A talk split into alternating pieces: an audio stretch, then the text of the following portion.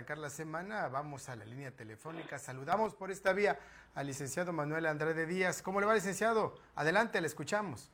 Gracias, mi querido Ángel. Buenos días. Pues en primer lugar agradecer como siempre el espacio y la oportunidad de compartir con el amplio auditorio de la eh, Grande de Tabasco mis opiniones, esperando que sea una buena semana para todos, sobre todo con salud y tranquilidad. En esta mañana me quiero referir al tema tan llevado y traído, discutido, de los delegados municipales y las reformas aprobadas por el Congreso de Tabasco en cuanto a la forma de nombramiento o elección de los mismos.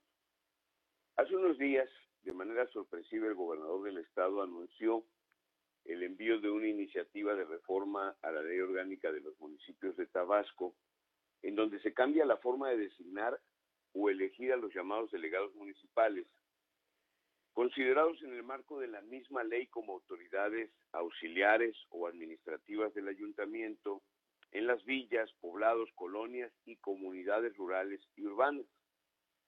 Desde hace más de 32 años, atendiendo a la evolución democrática del pueblo de Tabasco, se tomó la decisión de que dichos nombramientos fueran a través de procesos electivos.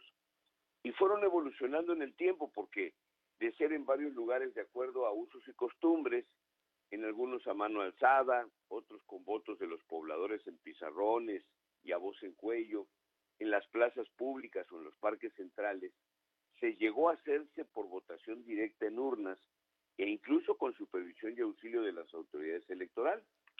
O sea, Tabasco, fiel a su historia democrática y revolucionaria, el llamado laboratorio de la revolución, avanzó en los esquemas de participación social y democrática de las autoridades básicas o intermedias de la sociedad y los ayuntamientos. Bastaría con recordar sobre las organizaciones y uniones de ejidos y de producción social existentes en la entidad, las juntas obreros sindicalistas o las ligas de resistencia o de comunidades agrarias y campesinas desde los tiempos de Tomás Garrido que subsisten. Los consejos comunitarios de organización social, las uniones de producción ejidal, ganadera y cooperativas de diversos gremios y sectores. En fin, la tradición democrática ha sido una constante evolutiva del pueblo y de la cultura democrática de Tabasco. Es ahora, con estos gobiernos de Morena, que las cosas se han cambiado. Desde mi punto de vista muy respetuoso, en un claro contrasentido ideológico y político, ya que en su propia declaración de principios y programa de acción, consultables en las páginas del INE, y contrario a lo ahí declarado, jurado y firmado, hacen en los hechos todo lo contrario. En la página 2 de la Declaración de Principios de Morena, por mencionar nada más algunos ejemplos, dice, el cambio verdadero del país, estoy citando textual, comienza por cambiar la forma tradicional de intervenir en los asuntos públicos. Y sigue diciendo, la política no es asunto solo de los políticos. Buscamos recuperar la política hoy envilecida como un instrumento de transformación de los ciudadanos participando en los asuntos públicos. El cambio que plantea Morena es pacífico y democrático. Busca la transformación por la vía electoral y social, lo cual supone respetar la libertad de elección, de expresión, asociación y manifestación de los mexicanos, la constitución política y las leyes que de ella emanen, y un elemento determinante, ojo, la participación democrática del propio pueblo en los asuntos públicos. Continúa diciendo en otra parte, promoveremos una auténtica democracia participativa con figuras como la consulta ciudadana, la iniciativa popular, el referéndum, el plebiscito y la revocación del mandato. Solo la organización de los ciudadanos puede construir una sociedad democrática determinar lo público y hacer contrapeso a los abusos del poder. Es decir, que de acuerdo a sus principios políticos rectores, al cambiarse la manera de nombrar y elegir a los delegados municipales, debería haber sido repudiado y votado en contra por los diputados de Morena de esta legislatura. Conforme a las disposiciones en materia constitucional, cabe mencionar que el artículo primero de la Constitución establece que los derechos humanos, considerados dentro de ellos el de votar y ser votado, de elegir a las autoridades y ser considerados en términos de igualdad de condiciones para su desempeño, deben ser progresivos. Entendido como tal, que los derechos pueden aumentar, pero no disminuir. Tomando esto en cuenta, el principio de progresividad implica que las interpretaciones a las leyes deben de hacerse tomando en consecuencia a las realizadas anteriormente, buscando no disminuir las determinaciones hechas sobre el parámetro y la sustancia de los derechos interpretados. Esto lo menciono porque se arguye erróneamente desde mi punto de vista que al no estar contemplados en la Constitución la figura de delegados, subdelegados o jefes de sector, estos no tienen jerarquía constitucional, lo cual está prohibido en el Pacto Internacional de Derechos Civiles y Políticos, en su artículo quinto que establece la progresividad de la forma siguiente. Dice, no podrá admitirse restricción o menoscabo de ninguno de los derechos humanos fundamental, fundamentales reconocidos o vigentes en un Estado parte, se entiende que del pacto, en virtud de leyes, convenciones, reglamentos o costumbres, sobre pretexto de que no son reconocidos o se reconocen en menor grado. El artículo segundo de, la, de nuestra Constitución también establece en su fracción tercera el derecho que los pueblos y comunidades indígenas tienen de elegir, de acuerdo a sus normas, procedimientos y prácticas tradicionales, a las autoridades o representantes para el ejercicio de sus formas de gobierno interno y se garantiza el derecho a votar y ser votados que tanto hombres como mujeres tienen. Y además, obliga a elegir en los municipios con población indígena en su fracción séptima a representantes ante los ayuntamientos y todavía más, obliga a que cualquier tema relacionado con esto que se cambiara o se alterara debe de ser consultado. De la misma forma, el 115 constitucional establece que las facultades que tienen los ayuntamientos en materia reglamentaria a las leyes que en materia municipal expiran las legislaturas deben de asegurar la participación ciudadana y vecinal. También el artículo 63 dice la Constitución de Tabasco establece que el tribunal que al Tribunal Electoral de Tabasco le corresponde resolver en forma definitiva en los términos de la Constitución y si no disponga la ley sobre fracción quinta las impugnaciones de actos y resoluciones que violen los derechos políticos electorales de los ciudadanos de votar, ser votado y de afiliación libre y pacífica para tomar parte en los asuntos políticos del Estado, etcétera, etcétera. Por lo tanto, y una vez que el artículo 29 de la Constitución Federal rige el principio de progresividad que yo aludía en este caso, resulta aplicable tanto a derechos consagrados en la, Constitución como a normas secundarias y a derechos establecidos en normas secundarias. O sea, como en la ley orgánica municipal, en la ley orgánica de los municipios del Estado, estaba establecido el derecho a nombrar a través de elecciones a los delegados, subdelegados y jefes de sector, estos derechos humanos, políticos y electorales no pueden ser disminuidos bajo ningún pretexto o argumento. Cuando se aplica el principio de progresividad a una norma secundaria que expande la norma suprema, entiéndase la constitución o la ley orgánica de los municipios en este caso, se da un cambio en su naturaleza, puesto que si resulta, si resulta imposible su disminución o remoción, se tiene entonces que posee un grado de supremacía similar a la norma constitucional que la complementa. Dicha norma secundaria pasa a formar parte de un llamado bloque de la constitucionalidad federal o estatal, ya que existen suficientes elementos para interpretar y construir la existencia de un bloque de la constitucionalidad relativo a los derechos humanos dentro del artículo primero de la Constitución. En conclusión, y sin afán de politizar el tema, sino llevarlo a una discusión de tipo legal constitucional, desde mi punto de vista, procede en contra de la reforma aprobada que cambia y restringe los derechos de los ciudadanos del Estado de Tabasco en materia de la elección de delegados, subdelegados municipales y jefes de sector los siguientes recursos jurídicos. Primero, procede una queja ante la Comisión Nacional y Estatal de Derechos Humanos por las violaciones al artículo primero de la Constitución de los Estados Unidos mexicanos y de derechos humanos y políticos por parte de cualquier ciudadano en lo individual o colectivamente que estén afectados.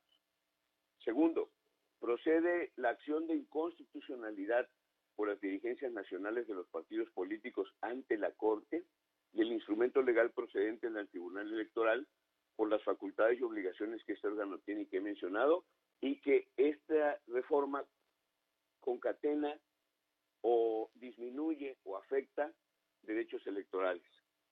Tres, procede el juicio de amparo de cualquier ciudadano por violación a sus derechos humanos y constitucionales de votar y ser votado en igualdad de condiciones y de participar como autoridad municipal, sea administrativa o auxiliar.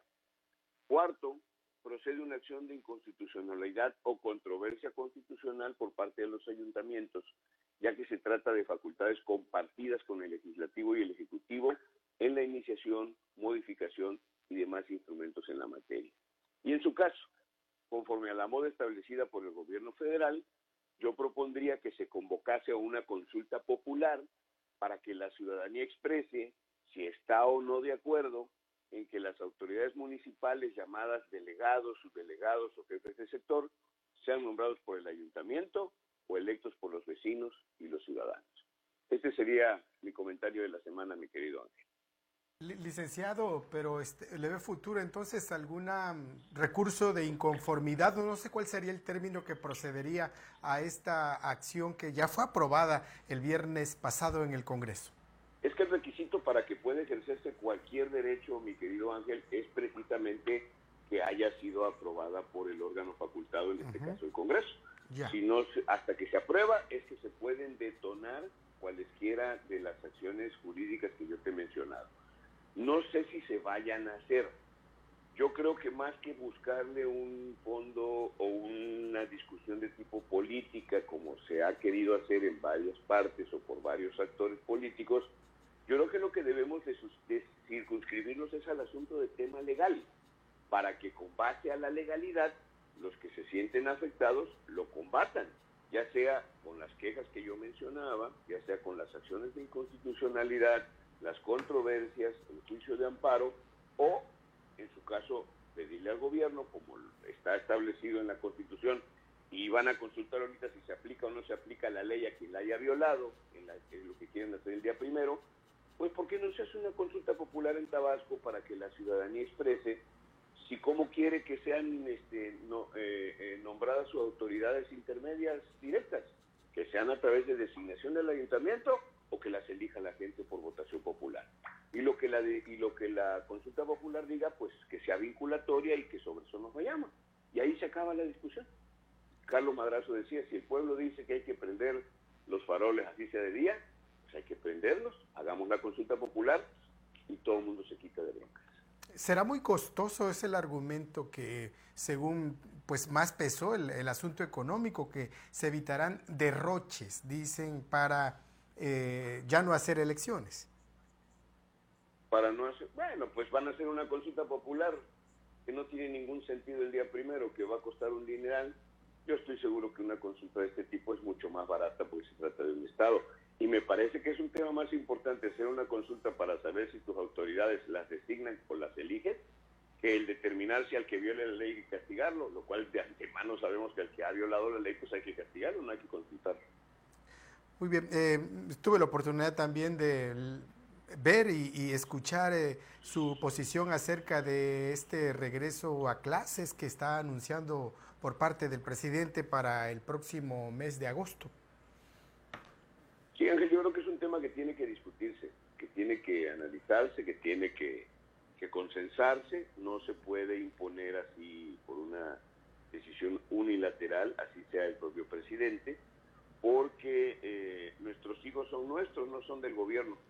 Nosotros tenemos que cuidarlos. Y este polémico regreso a clases, pues hay varios factores que no se han cumplido en la nueva normalidad para que se haya, para que se puedan dar las cosas. Yo critico que se ha privilegiado eh, más la opinión del presidente que lo que técnicamente y científicamente y legalmente están obligados a emitir autoridades de salud y autoridades educativas.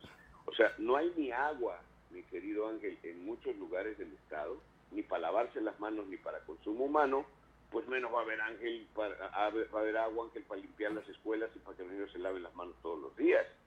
Porque yo creo que además se está prescindiendo de algo. Cada escuela es diferente y cada escuela debe decidir qué tipo de actividades presenciales puede realizar el, eh, además estamos viendo por el propio gobierno que hay una nueva cepa del virus, la, la AMA, la Delta, ya no sé ni cómo se llama. Ah, hay seis, siete que andan circulando.